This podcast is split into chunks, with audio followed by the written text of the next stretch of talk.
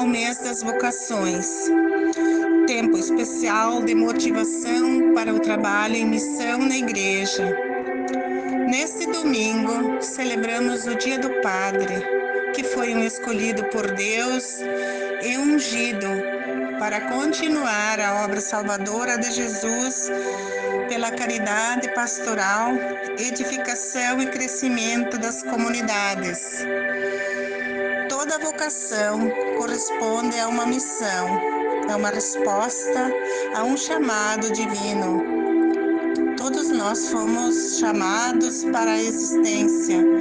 O primeiro chamado foi o dom da nossa vida, sopro divino que precisa ser preservado com dignidade e respeito. A vocação religiosa é um chamado para louvar e servir a Deus e ao próximo.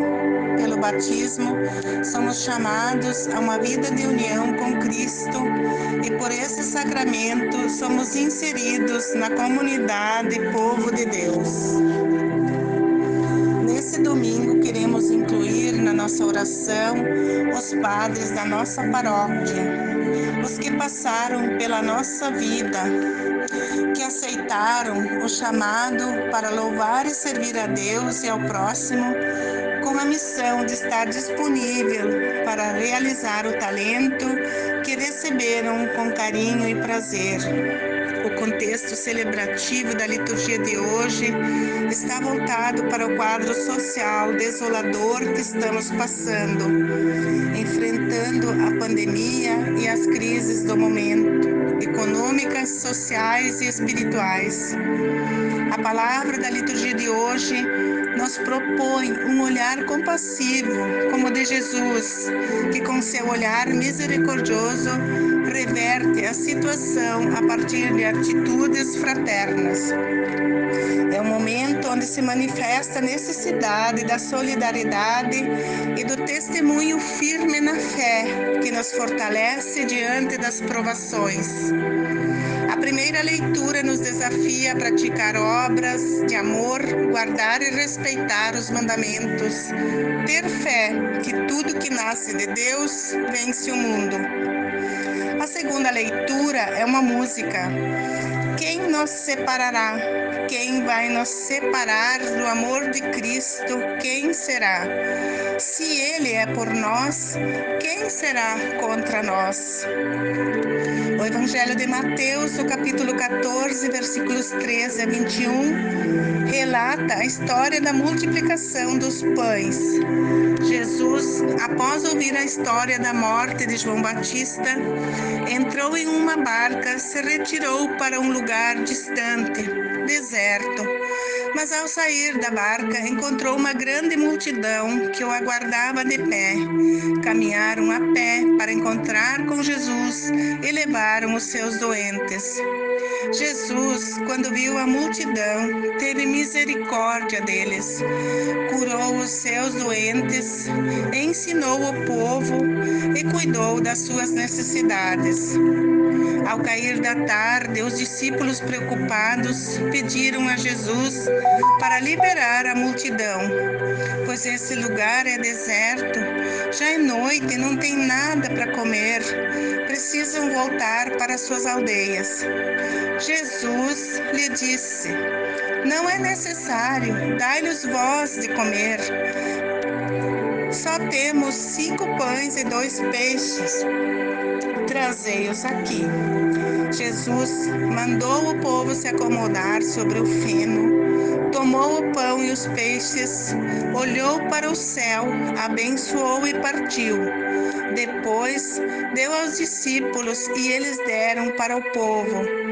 Todos se saciaram e ainda sobraram doze cestos. Evangelho nos mostra como Jesus está atento às necessidades das pessoas. Não só faltava alimento, assim como o profundo desejo de ouvir a palavra da salvação que ele traz. As pessoas estão com fome de justiça, de respeito, de fé, de esperança. Há uma intensa necessidade de consolação.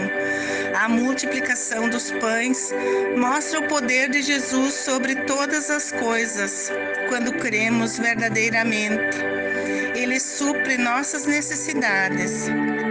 Jesus explicou que Ele é o pão da vida, que dá a vida ao mundo e mata a fome de quem tem fé. O alimento que Jesus oferece não acaba, é a grande esperança. Jesus colocou a fé dos discípulos à prova para ver se eles conheciam mais das coisas de Deus ou das coisas desse mundo. Quantas vezes nós colocamos as esperanças nos seres humanos? Precisamos ter fé, acreditar na intervenção divina. Deus age na desproporção, natureza, força divina.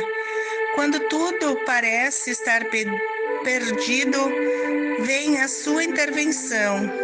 A dinâmica de Deus é servir-se do fracasso para nos dar um inesperado sucesso. Creiamos que Ele está por trás de tudo. Façamos o nosso pouco e deixemos que Ele, com Sua graça, faça frutificar tudo que lhe foi oferecido. Uma ótima semana a todos. Uma bênção especial a todos os padres que realizam seu trabalho com amor pela humanidade. E uma semana abençoada de oração para todas as famílias durante a Semana Nacional da Família.